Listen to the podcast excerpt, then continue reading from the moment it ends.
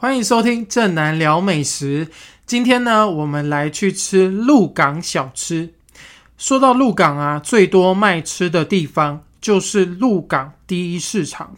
这个地方呢，被称作是当地人的胃。为什么会这样说呢？因为这个地方呢，算是鹿港啊比较中心的位置，四通八达，很多小巷子呢都可以通到这个地方来。所以第第一市场呢有一个旧地名叫做六路头，就是代表有很多条路哦可以通到这里的意思。它的易达性非常高，那很多人来这边就非常的方便哦，因此有非常多的老店在这里产生。那鹿港市场呢，它其实算是一日三市，就是早上、中午跟晚上。你这个三个时段来的时候呢，基本上都有东西可以吃，尤其是早餐有特别多的选择，而且都是开了非常多年的老字号小吃。所以今天这一集呢，我们就来聊一聊这些港式早餐，鹿港的港哦。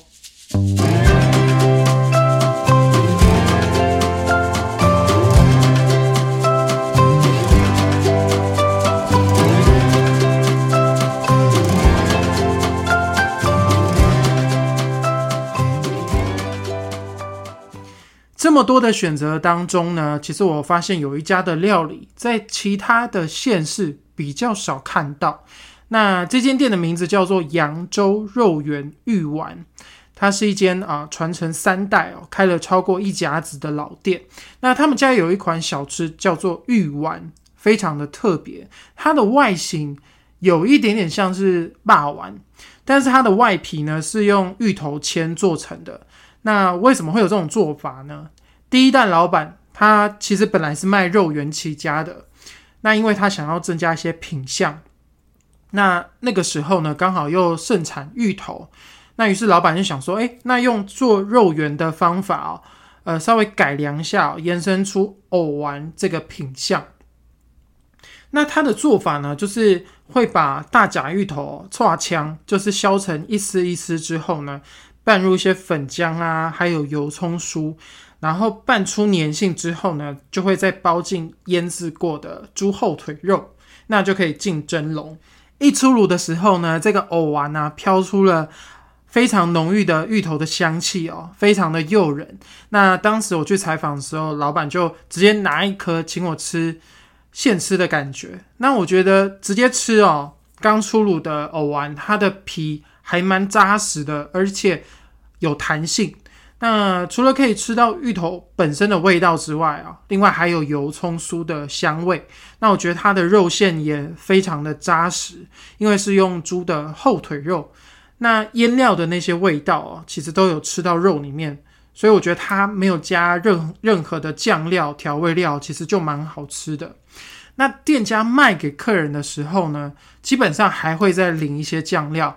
譬如说酱油啊、蒜泥，还有他们加了花生粉自己煮的甜面酱，那还有加了辣豆瓣哦组成的辣椒酱，所以卖给客人的这个藕丸哦，吃起来味道又更加丰富了。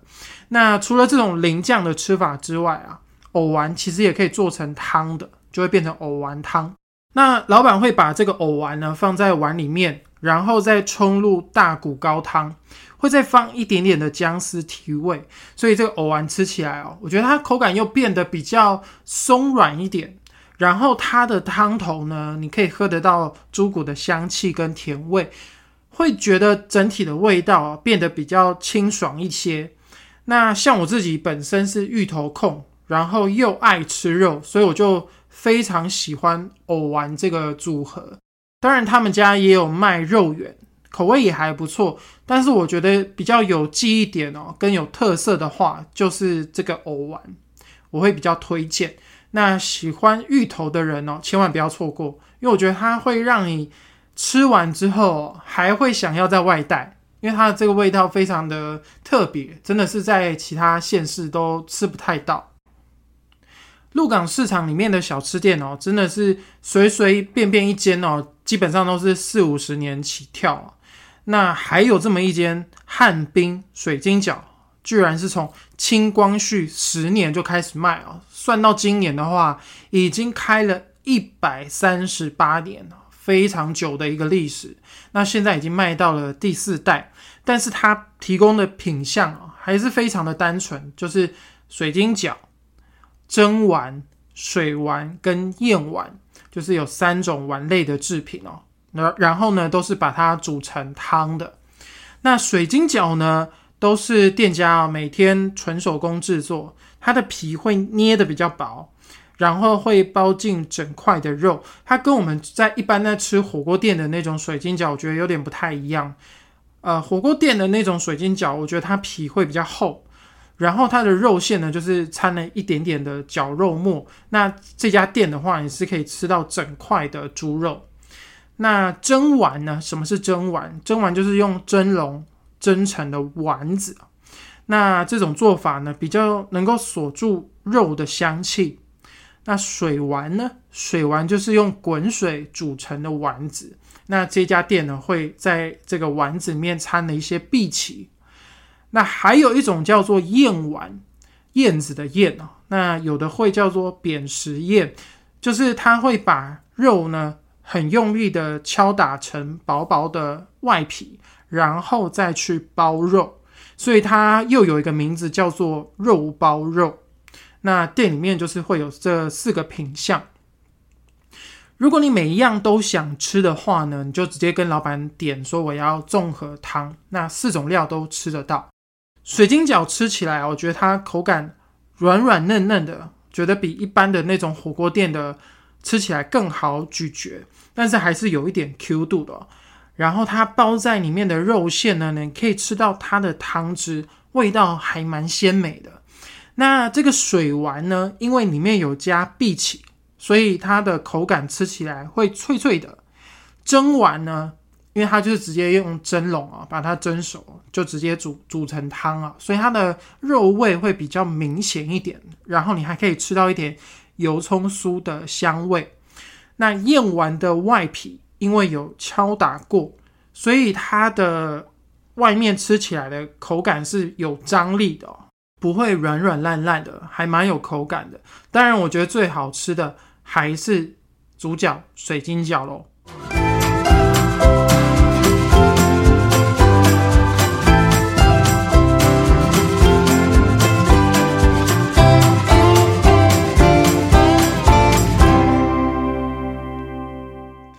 如果你吃不饱的话哦，水晶饺店它旁边有一间蚯蚓龙山面线糊，你可以再到旁边去吃一碗面线。那面线糊这个小吃呢，在鹿港算是非常的常见哦。你大概走没几步路，你就可以看到有一家店在卖这个面线糊。那它算是中国泉州传过来的一种移民料理。早期鹿港跟泉州的商船呢是会对渡，就是互相会有往来的，所以基本上这些饮食习惯也会互相影响。所以这个从泉州来的小吃呢，也在鹿港落地生根。那跟外县市的面线做比较的话，我觉得最大的不同是，嗯，鹿港的面线糊还蛮单纯的，就是只有面线啊、蛋花跟赤肉羹。啊，不像可能啊，台北的可能还会有加大肠啊、鹅啊，或者是一些呃其他的配料。那因为也很简单哦，所以店家通常都会蛮讲究食材的，尤其是老店，通常都会选用手工制作、有经过日晒的红面线。为什么呢？因为它的弹性会比较好，而且耐煮，不容易烂掉，所以。名字虽然叫做面线糊，但是口感吃起来一点也不会糊烂。那你在吃的时候，你仔细看它的面线的形状哦，它的粗细会有一些不同哦。我觉得算是手工面线的一种证明。那鹿港的店家呢，不像可能其他外县市的可能会用柴鱼啊去熬汤头。那在鹿港的话，通常是会用虾米，稍微点缀一下，拉一下鲜味。那基本上吃起来会比较清爽一些。那赤肉羹呢，我我觉得这间做的口感也还蛮软嫩哦，吃起来也很甜美。那我建议哦，你在吃这一碗面线糊的时候，可以加一点桌上的醋。鹿港小吃店呢，很多都会用到名字叫做五印醋或者是五咸醋的这种醋品。那它算是一个百年老牌的公司制作的。我觉得它味道吃起来有点像是我们去吃半桌的根类，它会附的那个红醋，你会觉得它的酸味还蛮明显的，而且会有一种很独特的香气，呃，有点像是那种米醋啊那种发酵的香味，但是。不是那种呃很化学的感觉，那我觉得它加在面线里面会觉得很开胃。那如果你是喜欢吃辣的呢，我就会建议你可以再加一点哦，桌上的这个用朝天椒打成的辣酱哦，整碗面线糊呢就会变得非常的够味。那所以面线糊这个小吃呢，我觉得它的味道啊可轻可重，那分量呢也可大可小。难怪鹿港人呢会把它当做早餐啊，或者是正餐吃，甚至当下午的点心，真的都还蛮适合的。在鹿港呢，除了面线糊之外啊，肉羹店也是三步一店、五步一家，开的非常的多。那是为什么呢？因为鹿港早期有非常多的劳工人口，那吃饭的时候啊。会习惯配一个羹汤啊，增加饱足感，所以肉羹店开的很多。但我觉得鹿港的肉羹哦，有一个还蛮特别的地方，就是几乎都会加鱿鱼，而且还会放一种叫做猪肉炸的炸物，去增加口感。